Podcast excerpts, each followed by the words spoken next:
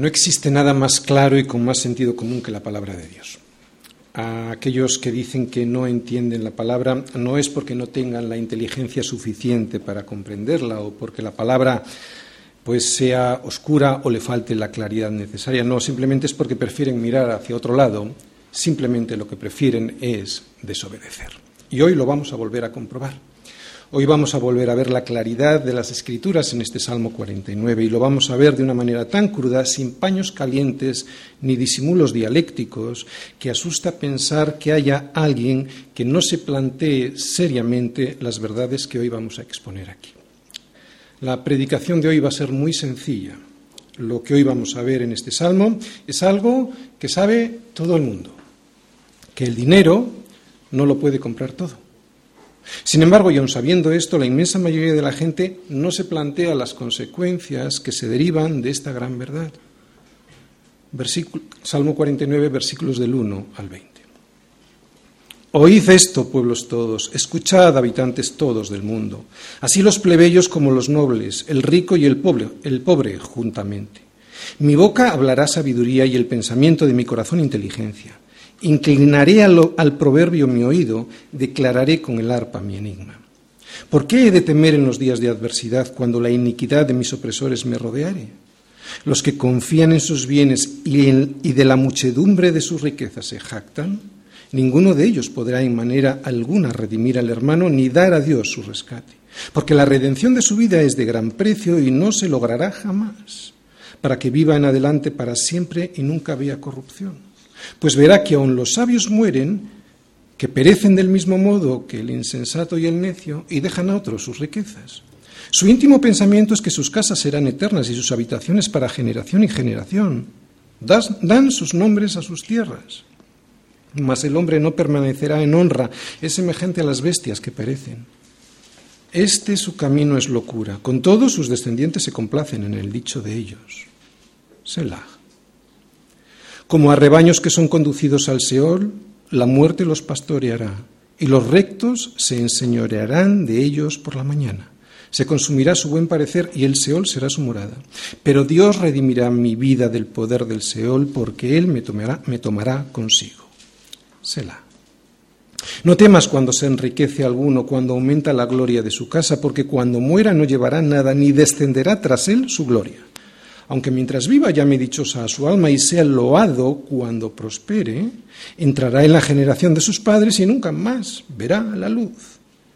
El hombre que está en honra y no entiende, semejante es a las bestias que perecen. Es más que evidente que este salmo no está diciendo que el dinero no es necesario. El dinero, claro que es necesario, lo necesitamos para casi todas las cosas en la vida, desde que nos levantamos. Todos nosotros estamos usando el dinero, incluso dormidos, siempre hay algún banco que nos está cobrando algún producto o algún servicio que nos ha dado. Y ya si sales de casa no te quiero ni contar, ¿no? No se puede salir de casa sin dinero. ¿Lo has intentado alguna vez? A mí me resulta casi imposible y eso que no me considero ningún derrochador.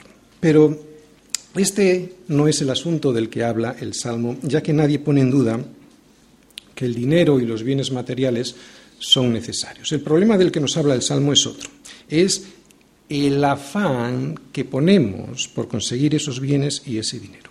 El problema es la urgencia con la que intentamos conseguir esos bienes y ese dinero, sea como sea, por encima de quien sea. El problema es que casi todo el mundo vive poniendo toda su confianza en que va a ser la riqueza, mucha o poca, la solución a sus problemas. Y hay algo más. Es algo que va a poner de relevancia este salmo y que debiera servir para entender el verdadero valor del dinero. Y es lo siguiente. Resulta que lo más valioso, lo que realmente necesitamos, nos interesaría poder comprar, porque es lo que necesitamos tener para poder disfrutar de todas esas cosas que el dinero puede comprar, lo vuelvo a repetir. Lo que realmente más nos interesaría poder comprar, la vida, eso, eso no lo podemos comprar con dinero. Y esto, esto que acabo de decir, todo el mundo lo sabe. Todo el mundo sabe que no puedo comprar el futuro, pero sí confiar en quien puede hacerlo. Salmos 49. Bien, que todo el mundo, o mejor dicho, que todo, que, nadie puede comprar la vida con dinero, eso lo sabe todo el mundo, ¿no? La mayoría de la gente lo sabe y aunque la mayoría de la gente lo sabe, casi todos ellos miran para otro lado. Antes de comenzar en profundidad este salmo, versículo a versículo, quisiera tratar un tema que afecta mucho a la Iglesia. Cuando uno predica expositivamente, como lo hacemos en esta iglesia, libro a libro, eh, capítulo a capítulo, versículo a versículo, es muy difícil no ver el consejo, todo el consejo de Dios y verlo en su contexto, que es lo importante. Nosotros vemos el consejo de Dios y además lo vemos en su contexto. De forma que, predicando de esta manera, es imposible, a no ser que alguien quiera mentir deliberadamente a la gente, es imposible enseñar sobre la malentendida prosperidad como algunos hacen. Es lo que se suele llamar el Evangelio de la Prosperidad o teología de la prosperidad, que ni es Evangelio ni es teología. Jamás Jesús ni los apóstoles predicaron sobre la prosperidad económica como el eje sobre el cual basar nuestra vida. Presentar las buenas nuevas que son el Evangelio así es la forma más aberrante y casi yo diría que pornográfica de poner al hombre como centro de todas las cosas, como el centro del Evangelio. Decir que si tú oras con fe, te va a ser concedido aquello que te dé la gana pedir porque tú eres un hijo del rey y un hijo del rey ha de vivir como tal, eso es pervertir el Evangelio porque a lo que somos llamados es a vivir como Cristo y Cristo no vivió así. Pablo le decía a los filipenses, haya pues en vosotros este sentir que hubo también en Cristo Jesús, el cual, siendo en forma de Dios, no estimó el ser igual a Dios, y aquí tenemos algo para aquellos que dicen que Jesús no es Dios. Lo vuelvo a repetir. Haya pues en vosotros este sentir que hubo también en Cristo Jesús, el cual, siendo en forma de Dios, no estimó el ser igual a Dios como cosa que aferrarse, sino que se despojó a sí mismo, tomando forma de siervo, hecho semejante a los hombres, y estando en esta condición de hombre, se humilló a sí mismo, haciéndose obediente hasta la muerte y muerte de cruz. Así que somos llamados a ser qué? Como Cristo. ¿Y cómo fue Cristo? Siervo, humillado y obediente. Si pides esto está bien porque esta es la voluntad de Dios para tu vida, pero no es precisamente lo que suelen pedir estos que predican de la prosperidad. Ser prosperado en todas las cosas no se refiere a que vas a ser prosperado en las cosas materiales para darte la gloria tú en ellas y disfrutarlas. No, ser prosperado en todo lo que emprendas significa que vas a ser bendecido por Dios Sí, es para los que se duermen, ¿vale? Sí que vas a ser bendecido por Dios, pero no para todo aquello eh, que a ti te gustaría darte la gloria a ti mismo, ¿no? Significa que vas a ser prosperado en todas las cosas, que vas a ser bendecido por Dios. Escucha bien, que es muy importante. Con todas esas cosas que en nuestra vida tienen una repercusión eterna. ¿Lo vuelvo a repetir? Ser bendecido por Dios es que Dios te va a dar todas esas cosas que tienen una repercusión eterna. Tener un coche no tiene repercusión eterna. Tener una casa no tiene repercusión eterna. Ahora bien, si yo pido tener un coche para poder traer a las abuelas a la iglesia, o si yo pido una casa para, además de vivir en ella, poder abrir el salón de mi casa y hacer un estudio bíblico y enseñar la palabra, eso sí tiene repercusión eterna.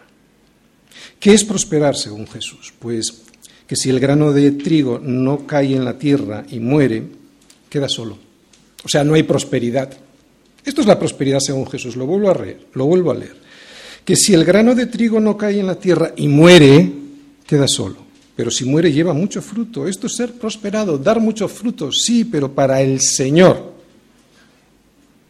Pero para esto hay que morir a uno mismo. O sea, para esto tienes que matar tu coche, matar tu casa. ¿Entiendes lo que quiero decir?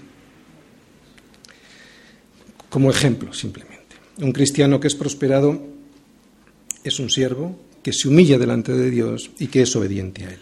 Siervo que se humilla y es obediente. Un siervo que es prosperado es uno que produce al ciento, al sesenta y al treinta por uno, pero no para sí mismo, o sea, para su propia gloria, y aquí el corazón nos puede engañar muy fácilmente, sino que produce para el reino de los cielos, o sea, para la gloria de Dios, o sea, para todas aquellas cosas que tienen repercusión eterna, porque lo que vamos a ver en este salmo es que la mayoría de las cosas que hacemos aquí no las vamos a poder llevar.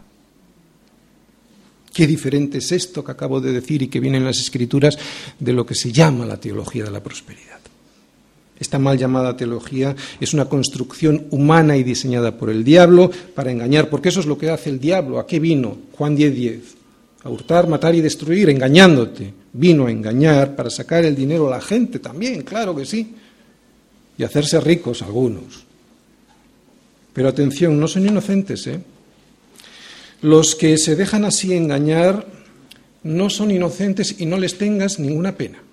Ellos pican en el anzuelo porque es su propia avaricia la que hace que caigan en la trampa. Ellos, como dice Santiago, son seducidos por su propia concupiscencia. Por eso el falso maestro, el falso predicador tiene la culpa, sí, pero él no tiene la única culpa. Y es aquí donde podríamos volver a sacar ese versículo que nosotros, nosotros no sabemos también, ¿no? de Jeremías, en el que dice los profetas profetizaron mentira y los sacerdotes dirigían por manos de ellos. Y mi pueblo así lo quiso. ¿Qué pues haréis cuando llegue el fin? Dice el Señor a través de Jeremías.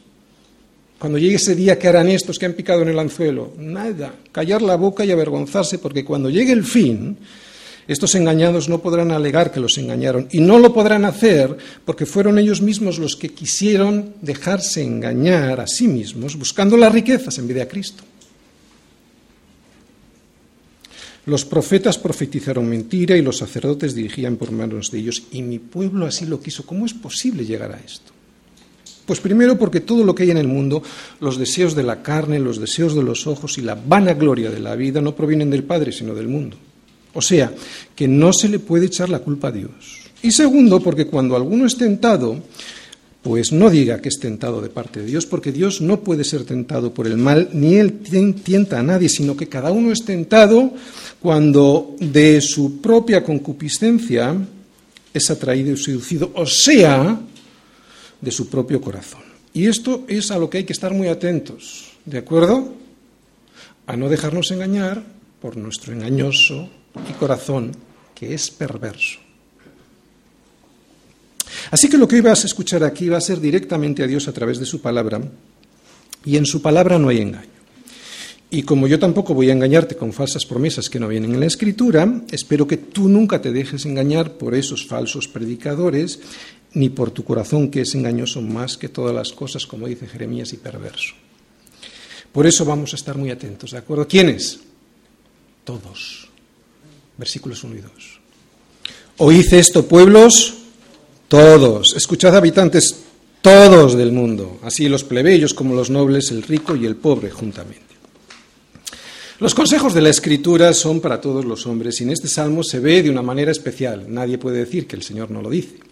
Otra cosa es que no todos los hombres le hagan caso a Dios y eso es porque no son sus ovejas, no escuchan su voz y por lo tanto no le siguen. Oye, qué sabia es la palabra de Dios.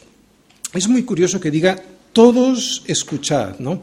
Así los plebeyos como los nobles, el rico y el pobre juntamente, porque parece que solo es el rico quien puede tener problemas con el dinero y eso no es así. No solo es a los ricos a los que hay que decirles que el dinero no lo puede comprar todo, también hay que decírselo a los pobres.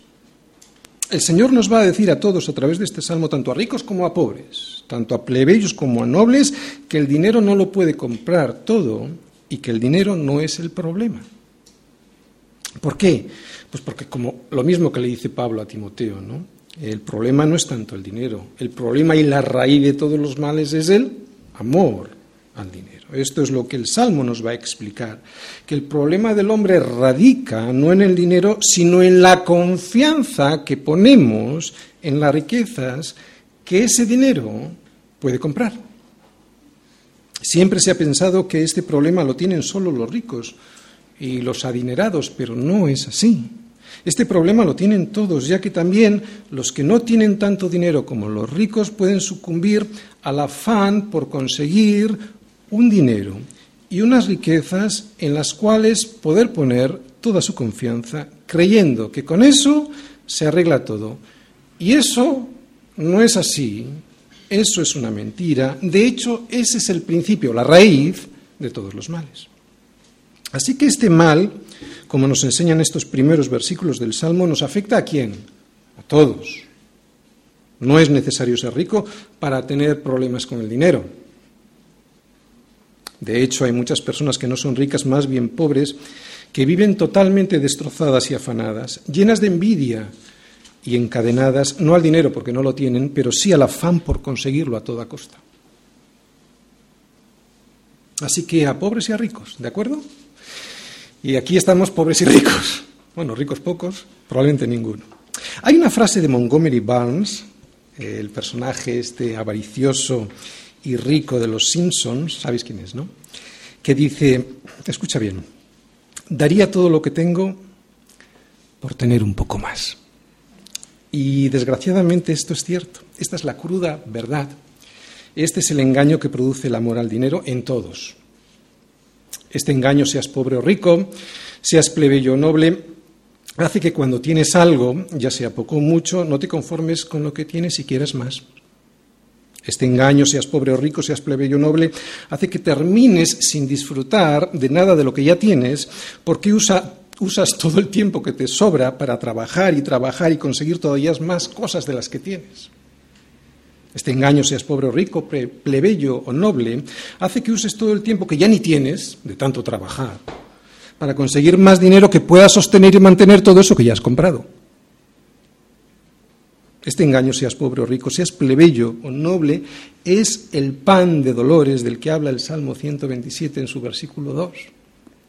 Por demás es que vayáis, perdón, que os levantéis de madrugada eh, y vayáis tarde a reposar y que comáis que pan de dolores, pues que a su amado Dios dará el sueño. Y aquí podríamos volver a leer esas palabras de Pablo a Timoteo que ya os he leído yo, ¿no? pero ya completas, todo el versículo completo.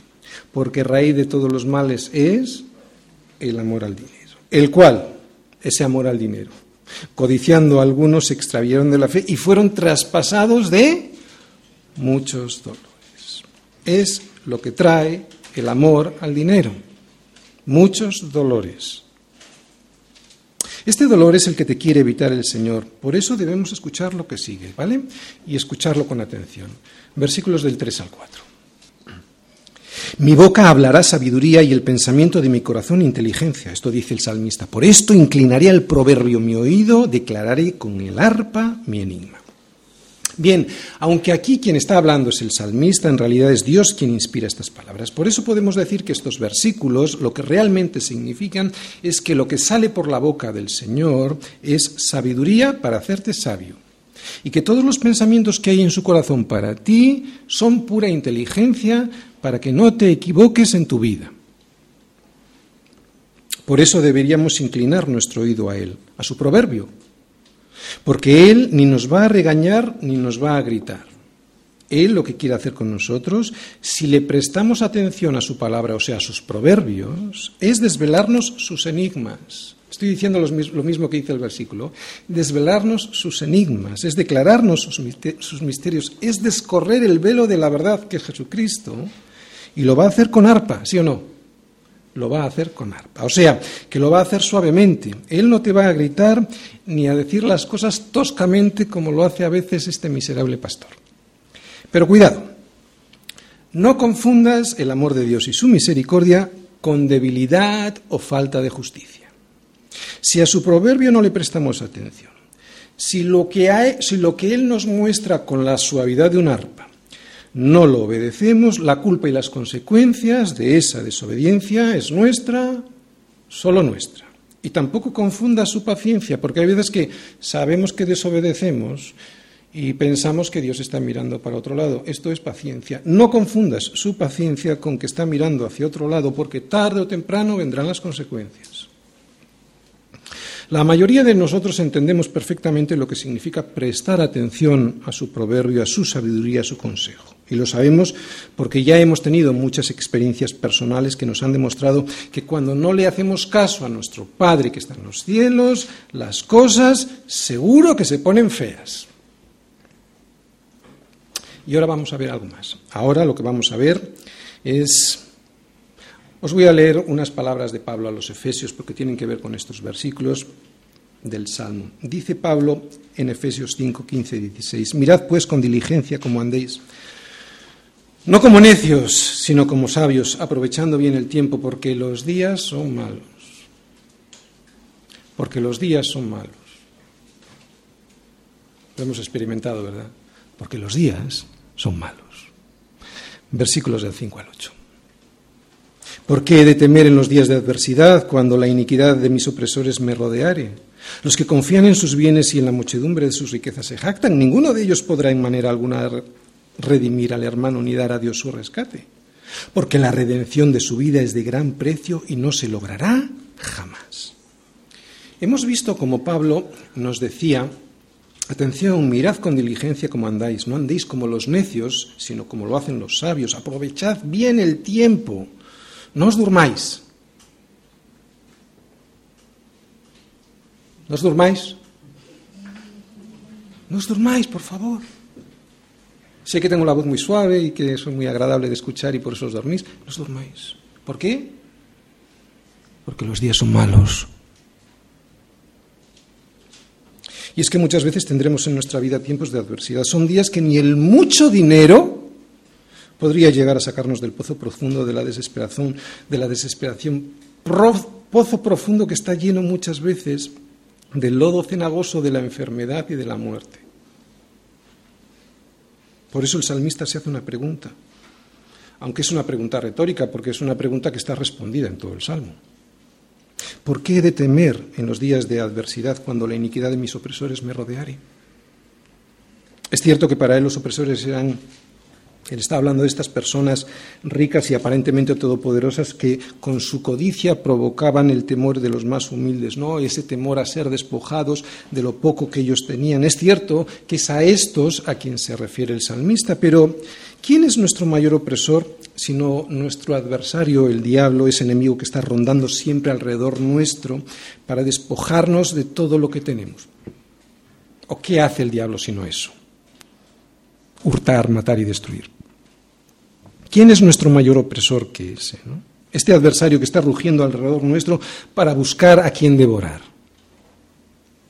Por eso, y aunque hoy no te rodeen estos opresores de a los que se refiere el Salmo, la pregunta sigue siendo pertinente, muy pertinente, ¿por qué he de temer en los días de adversidad?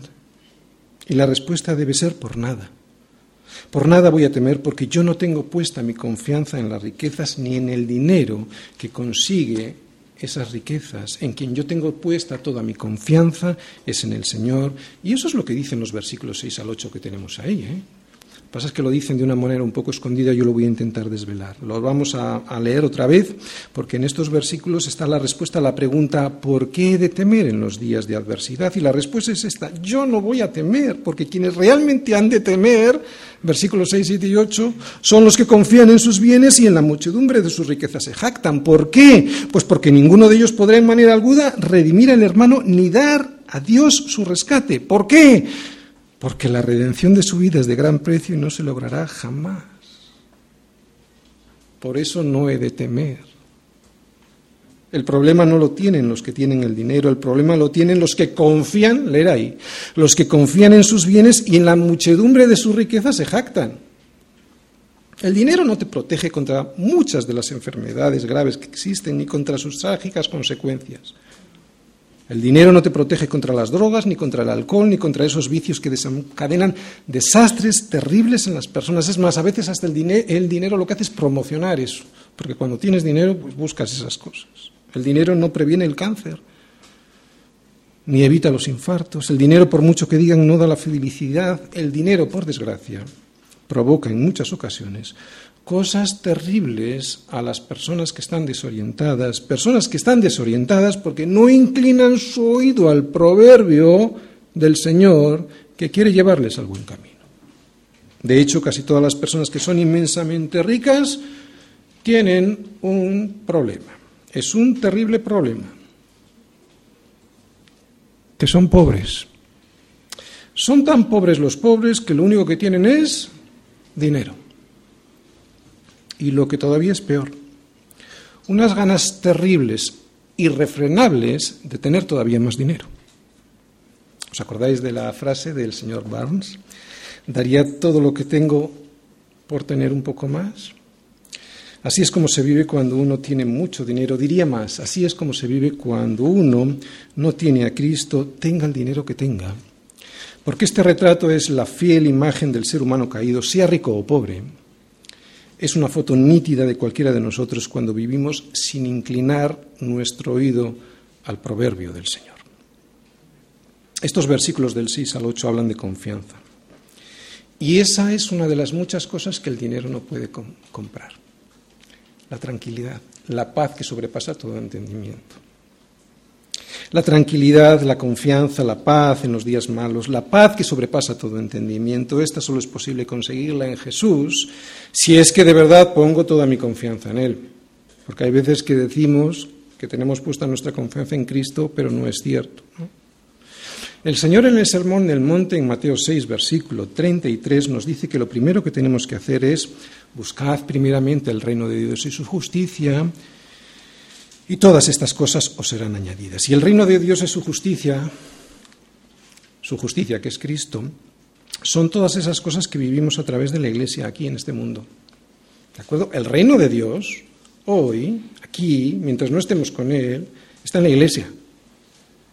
No lo digo físicamente, me refiero a lo que significa la Iglesia, ¿de acuerdo? De comunión unos con otros, etcétera.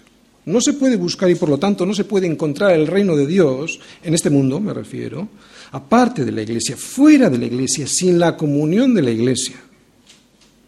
Y no estoy hablando solo de venir los domingos. No se puede vivir en el reino de Dios aquí en la tierra sin buscar su justicia, que es Cristo, a través de mi relación con Él, sí, en mis devocionales personales con la Escritura, pero también en la relación con mis hermanos, o sea, con la Iglesia. No nos engañemos. Cuando ponemos como prioridad las cosas de este mundo, por ejemplo, hacer la compra antes que tener mi devocional con el Señor, hacer una gestión que seguro que puede esperar, antes que tener comunión con mis hermanos, limpiar la casa o mover los muebles, antes que venir a la iglesia a cantarle al Señor y escuchar su palabra, cuando vivimos así, cuando vivimos así, evidentemente no estamos buscando primero el reino de Dios y su justicia, no nos engañemos. Quiero que escuches estas palabras con arpa, ¿de acuerdo? Pero con verdad. Para mí sería muy fácil no decirlo. Tendría la iglesia llena. Pero no puedo. Sin embargo, si tenemos bien resuelta esta búsqueda prioritaria del reino de Dios y su justicia, entonces el, reino de el, resto de las cosas sí que nos serán añadidas. ¿Qué, ¿Qué cosas son las que nos serán añadidas? Bueno, pues en primer lugar, todas las cosas necesarias para poder subsistir, ¿no?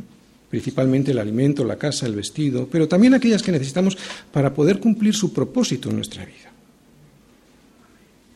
Pero en las siguientes palabras de Jesús en el Sermón del Monte, yo os he leído Mateo 6, versículo 33. En Mateo 6, versículo 34, Jesús dice algo más de lo que acabo de decir. Él dice algo que está relacionado con estos versículos del Salmo que hablan de confianza, ¿no? Fijaros, el versículo 6 dice aquí del Salmo, los que confían en sus bienes. Está hablando de confianza, no está hablando de bienes, está hablando de la confianza, ¿sí o no? Bien, los que confían en sus bienes, y esto lo que quiere decir es que hay gente que pone toda su confianza, su tranquilidad, su paz en los bienes. Pero Jesús, después de ordenarnos, buscad primeramente el reino de Dios y su justicia, porque esto es una orden, sí o no, está en imperativo, buscad, Él es el Señor. Bien, después de ordenarnos, buscad primeramente el reino de Dios y su justicia, después de decir eso, dice algo más. Él dice, así que, así que, Así que, o sea, después de buscar el reino de Dios primero. Así que, no os afanéis por el día de mañana, porque el día de mañana traerá su afán.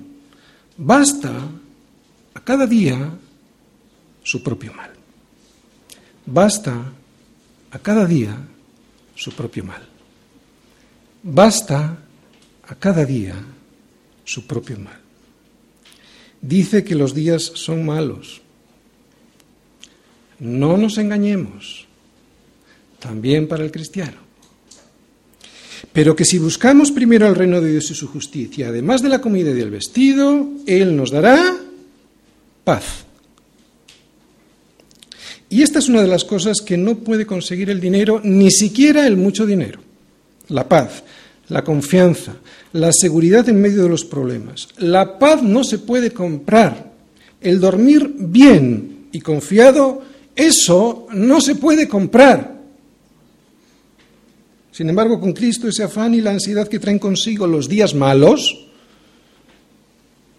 desaparece. Pero solo desaparece ese afán cuando ponemos toda nuestra confianza en Él y buscamos primeramente el reino de Dios y su justicia. Si no, no. Los días son malos. No solo lo dice Pablo, lo dice Jesús. Y si no te lo crees, yo creo que aquí todos nos lo creemos porque lo sabemos, lo hemos experimentado personalmente, pero los jóvenes pueden experimentarlo viendo, abriendo un periódico, por ejemplo, o viendo un noticiero, ¿no? un, un informativo. Verás que cada día trae nuevas desgracias. Por eso tenemos que aprender a vivir sabiamente, que es a lo que nos está exhortando este salmo. Y vivir sabiamente no es vivir confiado que el dinero me va a poder solucionar todas las cosas malas que traen los días. Porque ni yo ni el dinero podremos nunca jamás controlar las incertidumbres, no podremos jamás asegurar la incertidumbre de los días malos a través de las riquezas, del dinero o de los bienes, porque todas esas cosas no nos pueden dar ninguna seguridad importante. O sí, hay una seguridad que igual sí que nos pueden ofrecer y es la seguridad de que jamás podrá redimir nuestra vida. Versículo 8 dice ahí, porque la redención de la vida es de gran precio y no se logrará jamás. Jamás. Y aquí podemos volver a ver a Cristo porque Cristo sí puede redimir la vida, rescatar la vida. ¿Cuánta gente daría todo lo que tiene por vivir eternamente? ¿A que sí?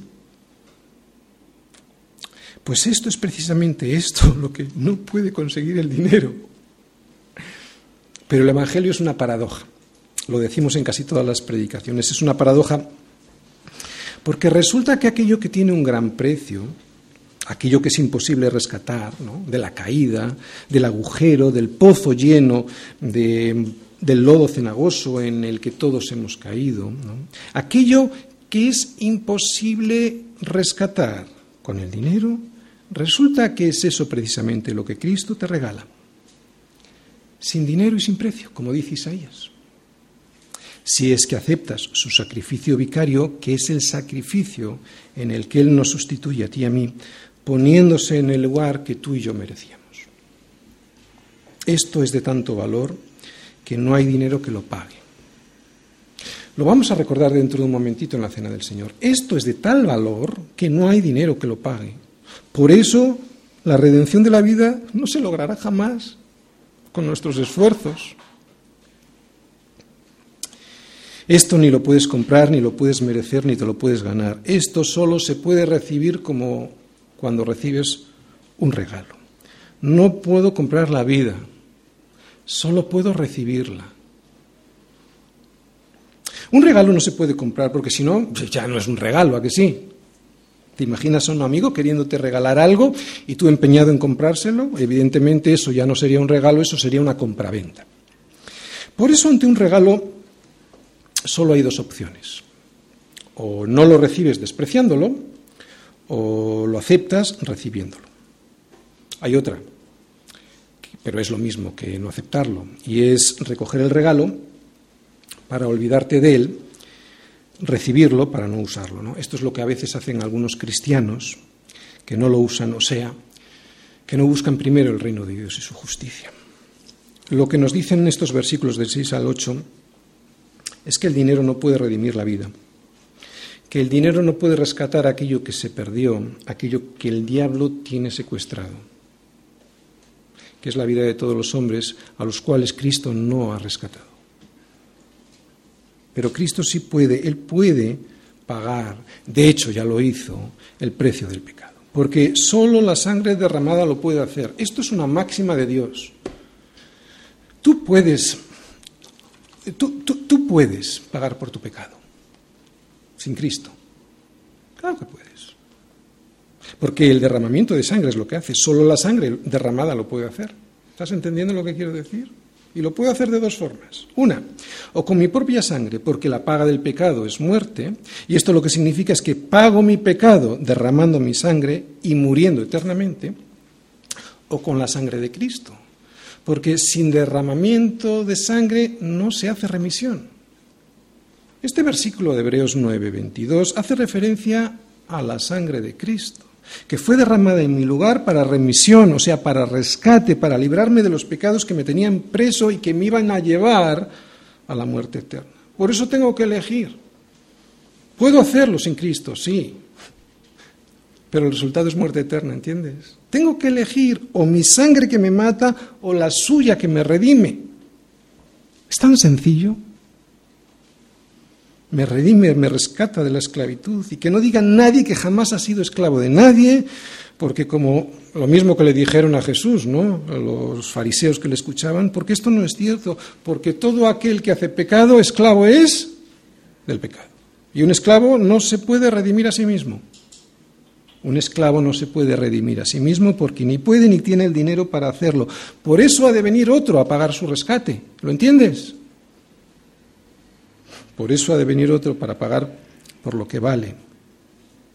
Pero aquí hay un problema. Porque ¿qué es lo que vale la vida humana? Este salmo nos lo dice.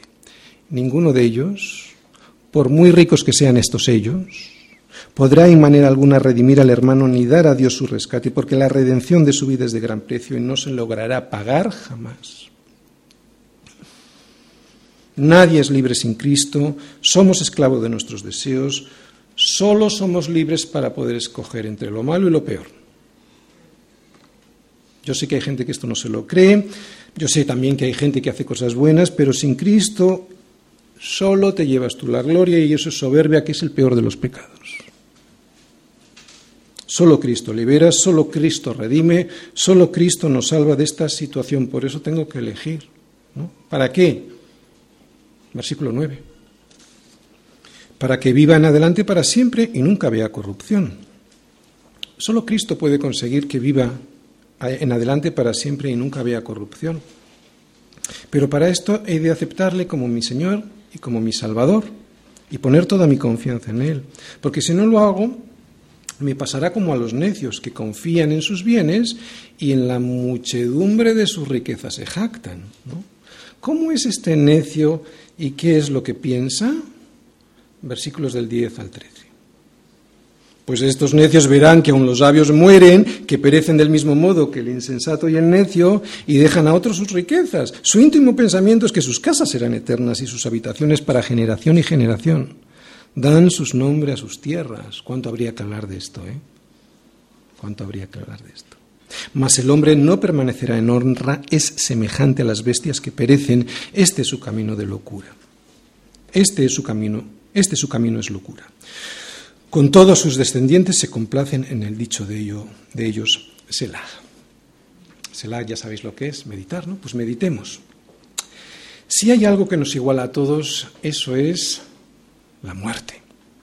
Todos se mueren el sabio del mismo modo que el necio y el insensato, el rico y poderoso del mismo modo que el pobre y desamparado, el europeo del mismo modo que el africano y el americano. Si hay algo que nos iguala a todos, eso es la muerte, todos se mueren. Todos nos morimos, habría que decirlo. Y no todas las encuestas aciertan, pero en este versículo hay una predicción que es segura. 100 de cada 100 personas se mueren. Y esto nos debiera hacer pensar, estamos en el Selah, en la meditación, esto nos debiera hacer pensar. Y esto, sabes, a veces lo consiguen los funerales. Eh, mucha gente, no toda, pero mucha gente, yo diría que casi todos, pero bueno, cuando entran en un funeral, pues piensan, ¿no? No les dura mucho la reflexión, porque en cuanto salen de la iglesia, pues enseguida aparecen las distracciones, eso de que tanto hablamos en la iglesia, ¿no? Estas distracciones y el entretenimiento que usa el diablo para que la gente no piense, porque si piensas, uy, si piensas, igual llegas a una conclusión que a él no le interesa. Por eso él no quiere que pienses. Pero en los funerales la gente suele pensar. Le dura cinco minutos. El versículo 10 empieza diciendo lo que acabamos de decir, que hasta el más necio esto lo ve. Lo que estamos diciendo, que todos se mueren. Que 100 de cada 100 personas mueren y que esto lo ve todo el mundo. Pero resulta que con la vista no es suficiente. Esto uno se lo tiene que creer, porque en la intimidad de su pensamiento, ¿qué pasa? Creen que dando nombre a las cosas, ellos permanecerán. Y es mentira. después de unos años, nadie se acuerda de ti. Y sigue diciendo algo más. Algo que todo el mundo ve, pero parece que casi nadie le hace caso, a tenor de cómo vive la mayoría de la gente. Y es lo siguiente, que nadie se va a poder llevar de aquí lo que aquí ha conseguido. Yo sé que todo el mundo lo sabe, pero la mayoría de la gente parece que vive como si esto no existiera, como si esto no fuera cierto. Ni el dinero, ni las posesiones, ni las riquezas, nada de eso te lo vas a poder llevar de aquí. Sin embargo, la mayoría de la gente vive como si se pudieran llevar todas las cosas con ellos, afanados y turbados ven que la gente se muere y dejan todo, pero es como si esto no fuera con ellos. La mayoría de la gente ve la muerte, ¿cómo la ve? Como una experiencia ajena. ¡Wow! Y si hay algo universal es que todo el mundo se muere. Pues habría que decirles lo que le dijo Jesús al rico insensato necio. Esta, esta noche vienen a pedirte tu alma, y lo que has provisto, ¿de quién será? Pues de otros, como dice el Salmo y esto es una locura, como lo dice el Salmo, esto es comportarse como animales, como dice el Salmo. Y esta forma de pensar y de vivir no solo la tienen los ricos, ¿eh? Esta forma de pensar y vivir es común a todos los hombres que viven de espaldas a Dios. Comamos y bebamos porque mañana moriremos. Esto es la necedad más grande que un hombre puede pensar y vivir. Esto es una locura, como dice el Salmo. Esto es comportarse como animales, como dice el Salmo. Por eso se la medita, piensa, reflexiona y ojalá que tú, si has estado viviendo hasta el día de hoy así, ahora puedas reaccionar a tiempo y poner tu esperanza en el buen pastor.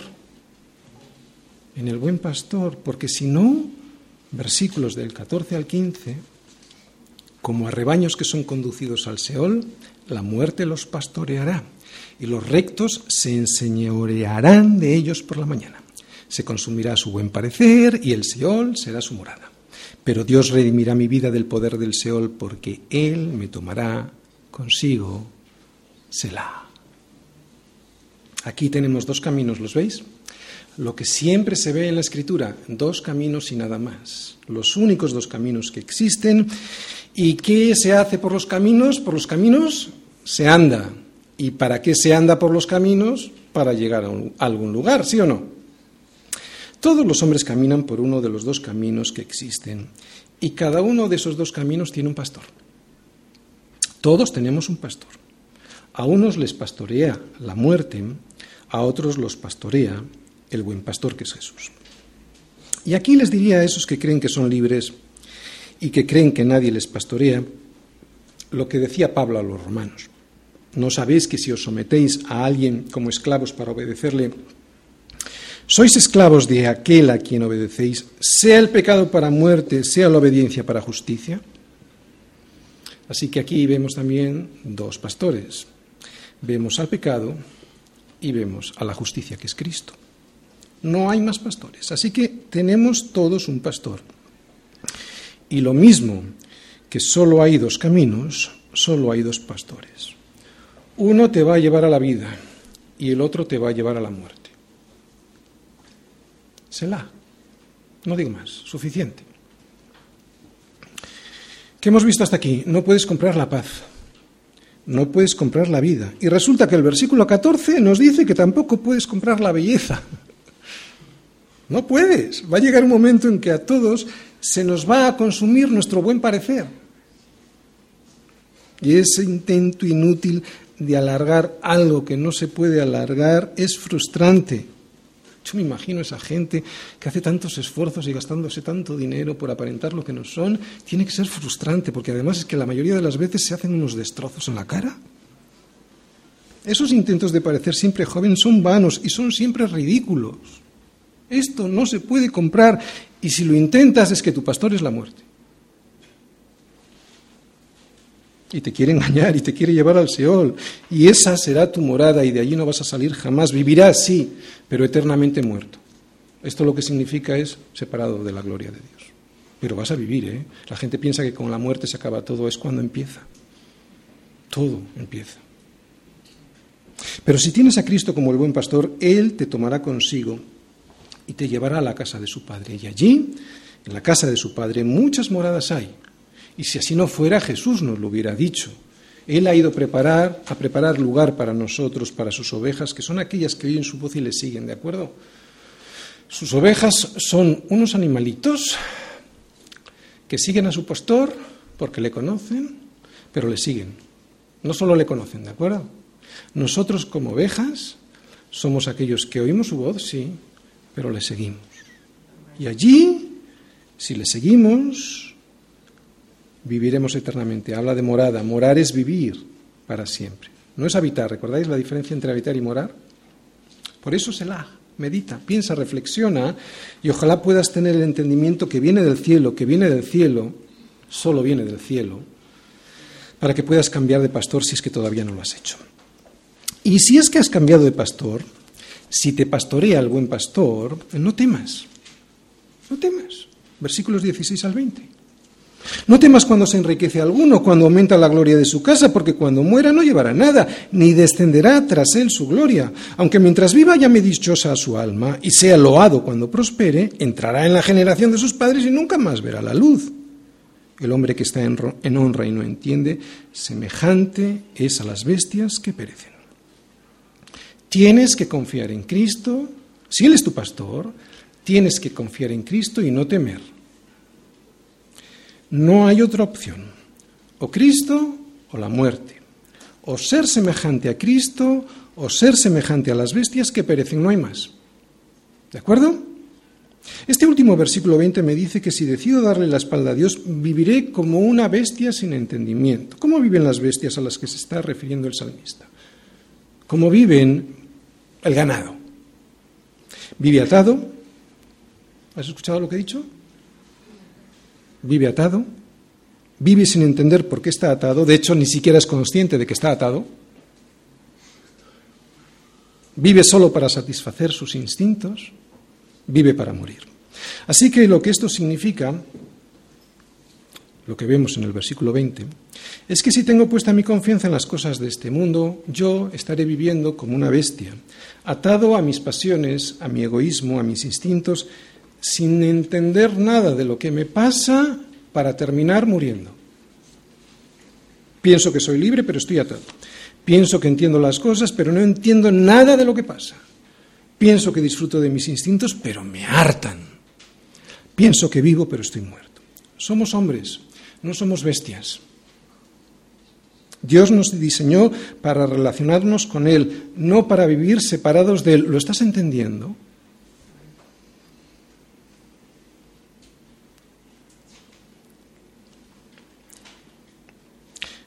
Yo recuerdo en el pueblo las casas, no sé aquí cómo era, pero eh, abajo estaban las bestias y arriba estaban las personas. Señor te quiere subir a que vivas con Él, ¿de acuerdo?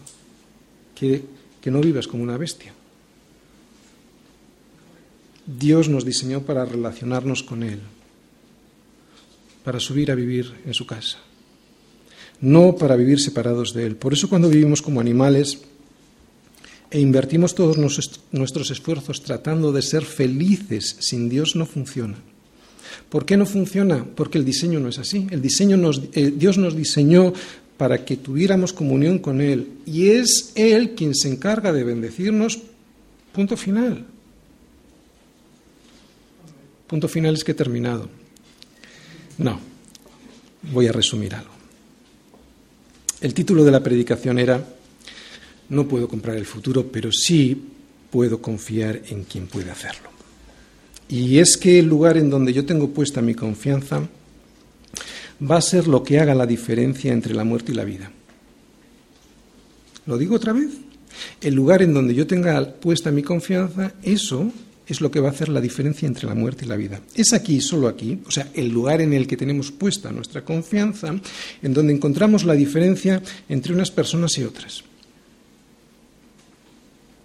La diferencia vital, fundamental, la diferencia bíblica, ¿de acuerdo? El ser humano puede hacer otras, otros listados de diferencia, pero la diferencia bíblica entre unas personas y otras no es que unas sean más buenas que otras, eh, y que gracias a eso, a que unas son más buenas que otras, los que son más buenos pueden comprar la vida. ¿Por qué? Lo hemos visto, ¿verdad? Porque la redención de la vida es de gran precio y no se logrará jamás. La única diferencia entre unas personas y otras, entre la vida y la muerte, está en quién he puesto mi confianza, si en mí mismo o en Jesús. Si confío en mí mismo, o sea, en las riquezas materiales o morales que puedo conseguir, y no lo hago en el único que puede redimir mi vida, yo lo que he hecho es un muy mal negocio. Por eso la pregunta para nosotros es la siguiente, ¿cuál es tu negocio? ¿En qué estás invirtiendo? ¿En tu profesión? ¿En tus negocios? ¿En la belleza de tu cara? ¿O en la hermosura de tu cuerpo? Mi hermano, no inviertas en lo que se va a quedar aquí, sino haceos tesoros en el cielo, donde ni la polilla ni el orín corrompen, y donde los ladrones no minan ni hurtan. Y nadie está hablando aquí de no estudiar, de no trabajar, de no hacer negocios, de no cuidarse. Yo hoy he venido aquí limpio y arreglado, no estamos hablando de eso. Pero si eso está enfocado en mí mismo, si eso no le da la gloria a Dios, entonces eso se va a quedar aquí, ¿lo entiendes? Se va a quedar aquí. Y se va a quedar aquí porque en el reino de los cielos no vas a entrar ni con tu profesión, ni con tu negocio, ni siquiera vas a poder entrar con tu cara bonita. Se va a quedar aquí. No te la vas a poder llevar. Todo eso se va a quedar aquí porque todo eso no es verdad. Y no es verdad porque no va a permanecer. Solo es verdad lo que permanece, ¿entendéis? O como dice Pablo a los Corintios, no mirando nosotros las cosas que se ven, sino las que no se ven, pues las cosas que se ven son temporales, o sea, son mentira porque van a ser terminadas, van a ser destruidas. Pero las que no se ven son eternas. ¡Wow! ¿Lo volvemos a leer para entenderlo? No mirando nosotros las cosas que se ven, sino las que no se ven, pues las cosas que se ven son temporales. Eso lo que significa es que van a ser destruidas, que no son verdad. Pero las que no se ven son eternas. Lo que se ve no es verdad. Por eso va a desaparecer. Y si pones tu confianza en esas cosas, malo. Vas a desaparecer con las cosas. Yo sé que lo que hemos leído en el Salmo de hoy es una verdad universal, ¿no? Es tan evidente que no hace falta ser un hijo de Dios para entenderlo. Pero también sé que si no eres un hijo de Dios, esta verdad jamás llegará hasta lo más profundo de tu corazón y se va a quedar tan solo en tu mente como el que entraba a los funerales y a los cinco minutos se olvidaba. No se va a quedar en tu corazón, se va a quedar solo en, en tu mente y eso es una desgracia. Por eso estas cosas no solo hay que saberlas, tienen que descender a nuestro corazón. Yo sé que si esto no desciende a lo más profundo de tu corazón, esto es una desgracia. Como he dicho, es lo mismo que les pasa a las personas que van a un funeral y lo ven. Ven lo que dice el versículo 10, ¿recordáis? Que aun los sabios mueren, que perecen del mismo modo que el insensato y el necio y dejan a otros sus riquezas. Y la pregunta más tonta de los funerales, ¿no? Oye, ¿qué es lo que ha dejado? Todo. ¿Lo ha dejado? Todo. Porque no se puede llevar nada. Lo ven, pero siguen dándole la espalda a Dios. Es que lo ven y hacen la pregunta tonta. Lo ha dejado todo. No se ha llevado nada. Lo ven, como digo, pero siguen dándole la espalda a Dios, porque si la verdad que es Cristo no anida en tu corazón, no puede solo anidar en la mente. Si no anida en tu corazón, jamás llegarás a disfrutar del regalo que Dios quiere hacerte, que es una vida con paz, una vida sin temor, una vida eterna. Y eso no se puede conseguir con dinero ni con esfuerzo. Eso solo se lo regala Dios a los suyos. Es un regalo. Pero hay que saber si somos de los suyos. Recordad, buscando primero el reino de Dios y su justicia. Es una desgracia para un hijo de Dios no confiar en Dios y confiar en el dinero pensando que si hago primero las cosas de este mundo, Dios me va a bendecir y me olvido del reino de Dios y su justicia. ¿no? Por eso tenemos que aprender a depender todos los días de su provisión y de su suficiencia para nuestra vida y no de nuestras fuerzas. Amén.